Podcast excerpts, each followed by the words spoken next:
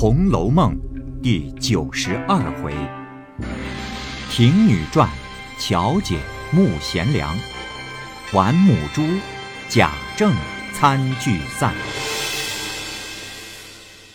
下半部分，你道宝玉呆的是什么？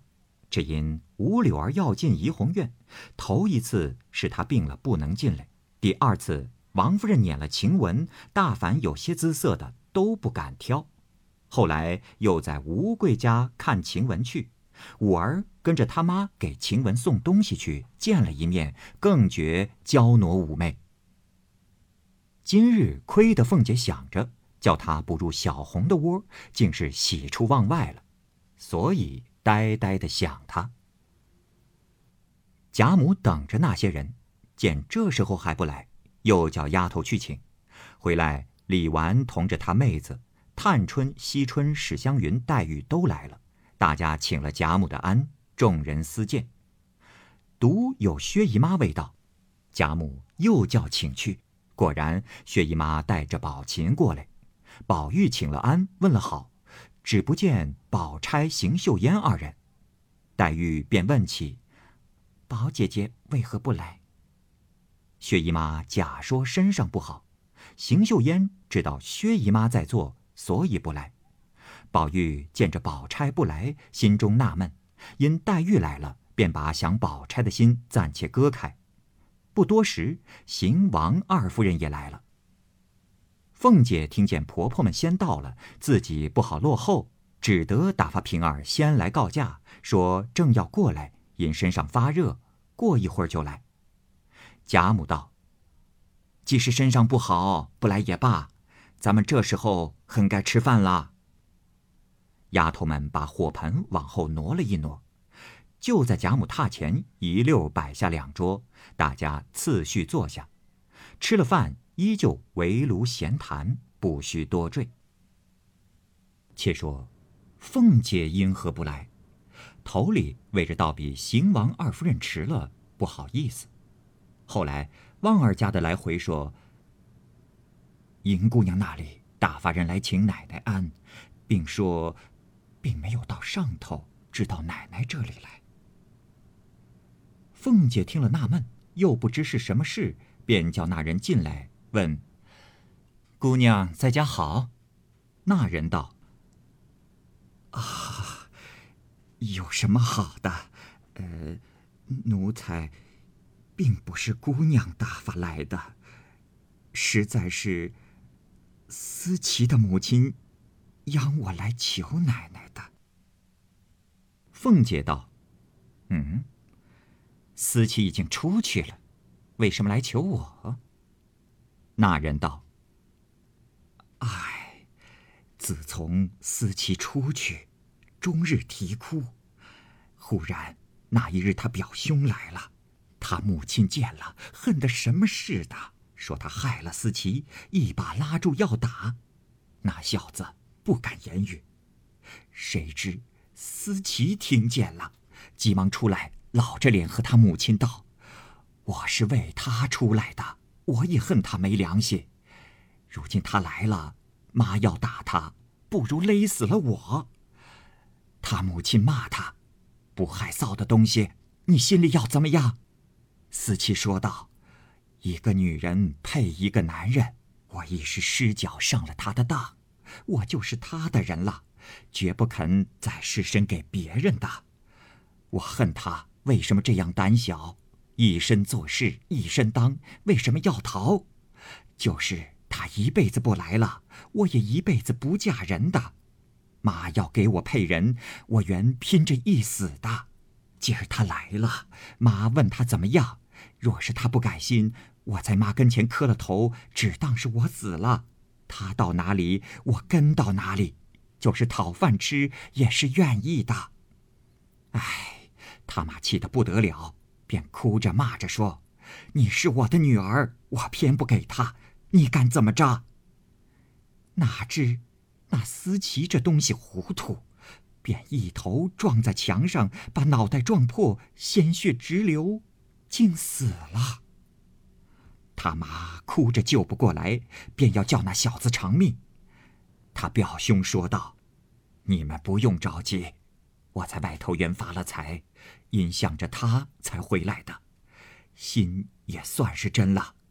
你们若不信，只管瞧。”说着，大怀里掏出一匣子金珠首饰来。他妈看见了，便心软了，说：“你既有心，为什么总不言语？”他外甥道：“大凡女人都是水性杨花，我若说有钱，他便是贪图银钱了。如今他只为人，就是难得的。我把金珠给你们，我去买官成殓他。”那思琪的母亲接了东西，也不顾女儿了。便由着外甥去，哪里知道，他外甥叫人抬了两口棺材来。死妻的母亲见了诧异，说：“怎么棺材要两口？”他外甥笑道：“一口装不下，得两口才好。”死妻的母亲见他外甥又不哭，只当是他心疼的傻了。岂知，他忙着把死妻收拾了，也不啼哭。眼错不见，把带的小刀往脖子上一抹，哎呦，也就磨死了。死妻的母亲懊悔起来，倒哭得了不得。如今皇上知道了，要报官，他急了，仰过来求奶奶说个人情，他才过来给奶奶磕头。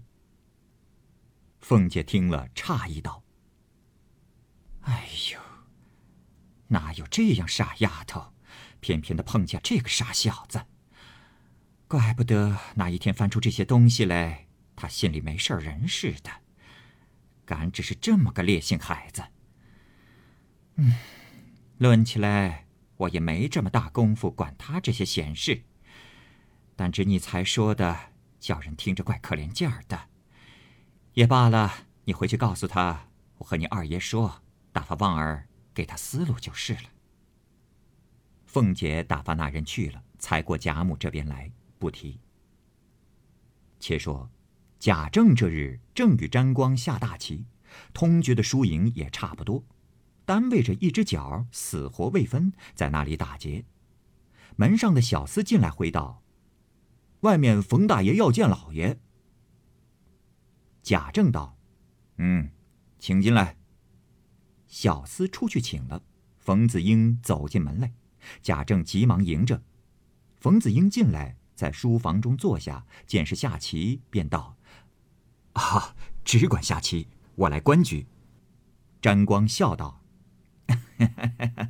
晚生的棋是不堪巧的。”冯子英道：“好说，请下吧。”贾政道：“啊，有什么事吗？”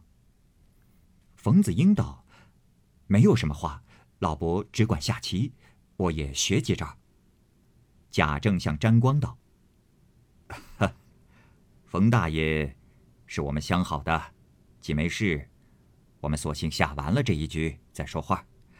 冯大爷在旁边瞧着。”冯子英道：“啊，下彩不下彩，就是下不下赌注。”沾光道：“下彩的。”冯子英道：“哎呦，下彩的是不好多嘴的。”贾政道：“啊，多嘴也不妨。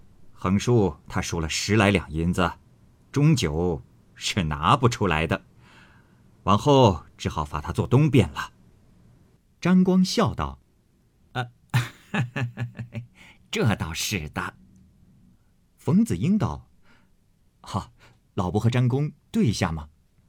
贾政笑道：“啊，从前对下，他输了；如今让他两个子，他又输了，时常还要回几招，不叫他回，他就急了。”沾光也笑道：“哎呀，没有的事。”贾政道：“嗨，你试试瞧。”大家一面说笑，一面下完了，坐起棋来。坐骑就是下完棋，为了便于计算子数，双方需要互换某些棋子，使棋盘内彼此所占的地盘尽可能的整齐划一，这叫做坐棋。沾光还了棋头，输了七个子儿。冯子英道：“哎呀，这棋终亏在打劫里头，呃，老伯劫少就便宜了。”贾政对冯子英道：“ 哈哈哈有罪有罪呀，呃，咱们说话吧。”冯子英道：“啊，小侄与老伯久不见面，一来会会，二来因广西的同知来引荐，带了四种洋货。”可以做得供的，一件是围屏，有二十四扇格子，都是紫檀雕刻的，中间虽说不是玉，却是极好的硝石子，石上露出山水人物、楼台花鸟等物。一扇上有五六十个人，都是宫装的女子，名为汉宫春晓，人的眉目口鼻以及出手衣褶刻得又清楚又细腻，点缀布置的。都是好的，呃，我想尊府大观园中正厅上，却可用得着。还有一件钟表，有三尺多高，也是一个小童儿拿着时辰牌，到了什么时候他就报什么时辰。里头也有些人在那里打石幡的。这是两件笨重的，却还没有拿来。现在我带在这里的两件，却有些意思。就在身边拿出一个锦匣子。见几重白布裹着，揭开了棉子，第一层是一个玻璃盒子，里头金托子，大红皱绸托底，上放着一颗桂圆大的珠子，光滑耀目。冯子英道：“据说这就是母猪。”殷叫拿一个盘来，沾光急忙端过一个黑漆茶盘，道：“是的吗？”冯子英道：“啊，是的。”便又向怀里掏出一个白绢包，将包里的珠子都倒在盘里散着，把那颗母珠搁在中间，将盘置于桌上。看见那些小珠子儿滴溜滴溜滚到大珠身边来，一会儿把这个大珠子抬高了，别处的小珠子一颗也不剩，都粘在大珠上。张光道：“哎呀，这也奇怪呀。”贾政道：“嗯，这是有的，所以叫母猪，原是猪之母啊。”那冯子英又回头看着他跟来的小厮道：“哎，那个匣子呢？”那小厮赶忙捧过一个花梨木匣子来，大家打开看时，原来匣内衬着虎纹棉，棉上叠着一束蓝纱。沾光道：“哎。”这是什么东西？冯子英道：“啊，这叫做焦销帐。在匣子里拿出来时，叠的长不满五寸，厚不上半寸。冯子英一层一层的打开，打到十来层，已经桌上铺不下了。冯子英道：“啊，你看上头还有两折，必须高屋里才张得下。呃，这是焦丝所制。”暑热天气，张在堂屋里头，苍蝇蚊子一个不能进来，又清又亮。贾政道：“啊，不用全打开，怕叠起来倒费事。”沾光便与冯子英一层一层折好收拾。冯子英道：“呃，这四件东西价儿也不很贵，两万两他就卖。母猪一万，交销账五千，汉宫春晓和自鸣钟五千。”贾政道：“哦，哈，哪里买得起？”冯子英道：“呃，你们是个国戚，难道宫里头用不着吗？”贾政道：“哎，用得着的很多，只是哪里有这些银子？等我叫人拿进去给老太太瞧瞧。”冯子英道：“很是。”贾政便着人叫贾琏。把两件东西送到老太太那边去，并叫人请了邢王二夫人、凤姐儿都来瞧着，又把两样东西一一试过。贾琏道：“啊，他们还有两件，一件是围屏，一件是月钟，总共要卖两万两银子呢。”凤姐儿接着道：“ 东西自然是好的，但是哪里有这些闲钱？咱们又不比外任督府要办供。我已经想了好些年了，像咱们这种人家，必得置些不动摇的根基才好，或是祭地，或是义庄，再置些坟屋。往后子孙遇见不得意的事，还是有点底子，不到一败涂地。我的意思是这样，不知老太太、老爷太太们怎么想？若是外头老爷们要买，只管买。贾母与众人都说：“嗯，这话倒也是。”贾琏道：“啊，哈，还了他吧。原是老爷叫我送给老太太瞧，为的是宫里好进。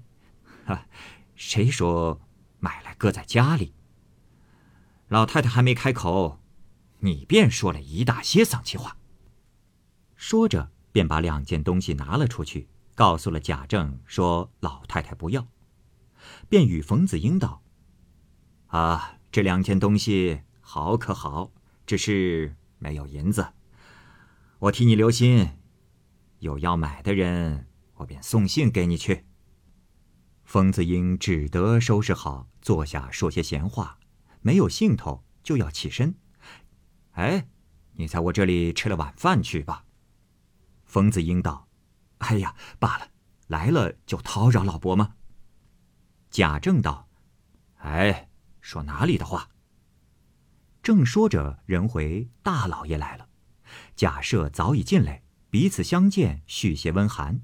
不一时，摆上酒来，西摇罗列，大家喝着酒。至四五旬后，说起洋货的话，冯子英道：“这种货本来就难销的。”除非要像尊府这种人家还可销的，其余就难了。贾政道：“哎，这也不见得。”贾赦道：“我们家里也比不得从前了，这会儿也不过是个空门面。”冯子英又问：“哎，东府甄大爷可好吗？我前儿见他说起家常话来，提到……”令郎续娶的媳妇，远不及头里那位秦氏奶奶了。如今后娶的到底是哪一家的，我也没问起。贾政道：“啊，我们这个侄孙媳妇儿，也是这里的大家，从前做过京畿道的胡老爷的女孩。”子英道：“哦，胡道长我是知道的，但是他家教上也不知怎么样。”呃，哈 也罢了，只要姑娘好就好。贾琏道：“听得内阁里的人说起贾雨村又要生了。”贾政道：“啊，这也好，不知准不准。”贾琏道：“大约有意思的了。”冯子英道：“我今儿从吏部里来，也听见这样说。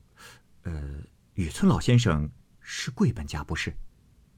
贾政道：“是。”冯子英道：“哦，哎，是有福的还是无福的？这里解释一下，福就是指丧服，就是呢会按照宗族关系的亲疏远近规定斩衰、齐衰、大功、小功、司马等五种不同的丧服形式，称为五服。凡是五服以内的亲属，就叫做有服；在五服以外的，就叫做无服。”意思呢，也就是在问贾雨村和贾府的关系是近亲还是远亲。贾政道：“啊，说也话长。他原籍是浙江湖州府人，流寓到苏州，甚不得意。有个甄士隐和他相好，时常周济他。以后中了进士，得了榜下知县，便娶了甄家的丫头。呃，如今的太太不是正配。”岂知甄士隐弄到零落不堪，没有找处。雨村革了职以后，那时还与我家并未相识。只因舍妹丈林如海林公在扬州巡盐的时候，请他在家做西席，外甥女儿是他的学生。因他有父亲的信要进京来，恰好外甥女要上来探亲，林姑老爷便托他照应上来的，还有一封荐书托我吹嘘吹嘘。那时看他不错，大家常会。岂知雨村也急，我家世袭起从代字辈下来，宁荣两宅人口房舍以及起居事宜一概明白，因此遂觉得亲热了。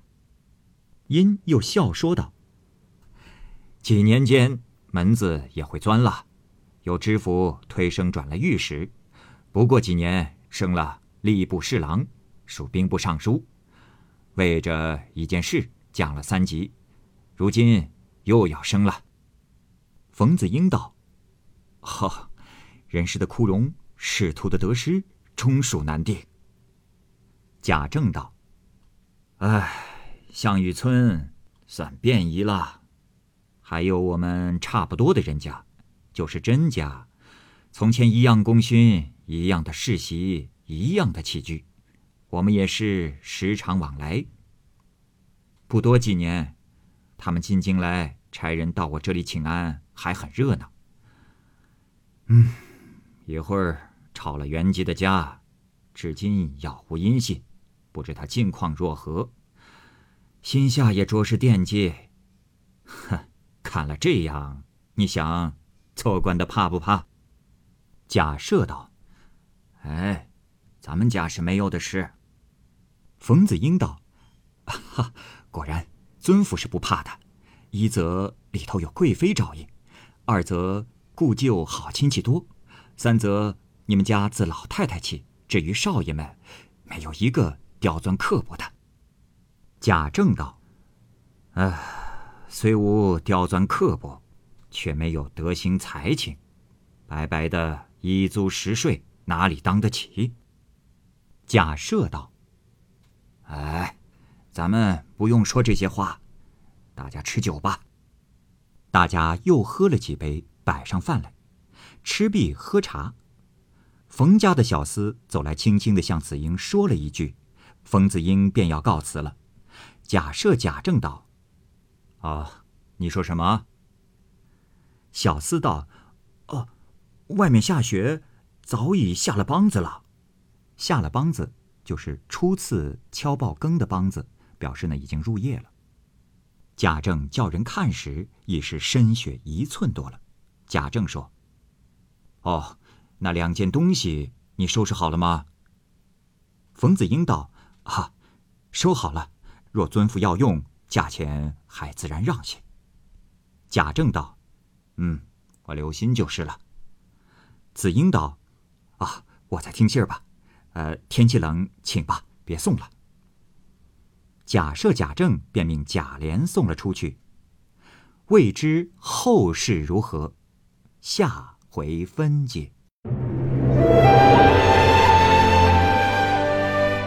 好，各位听友。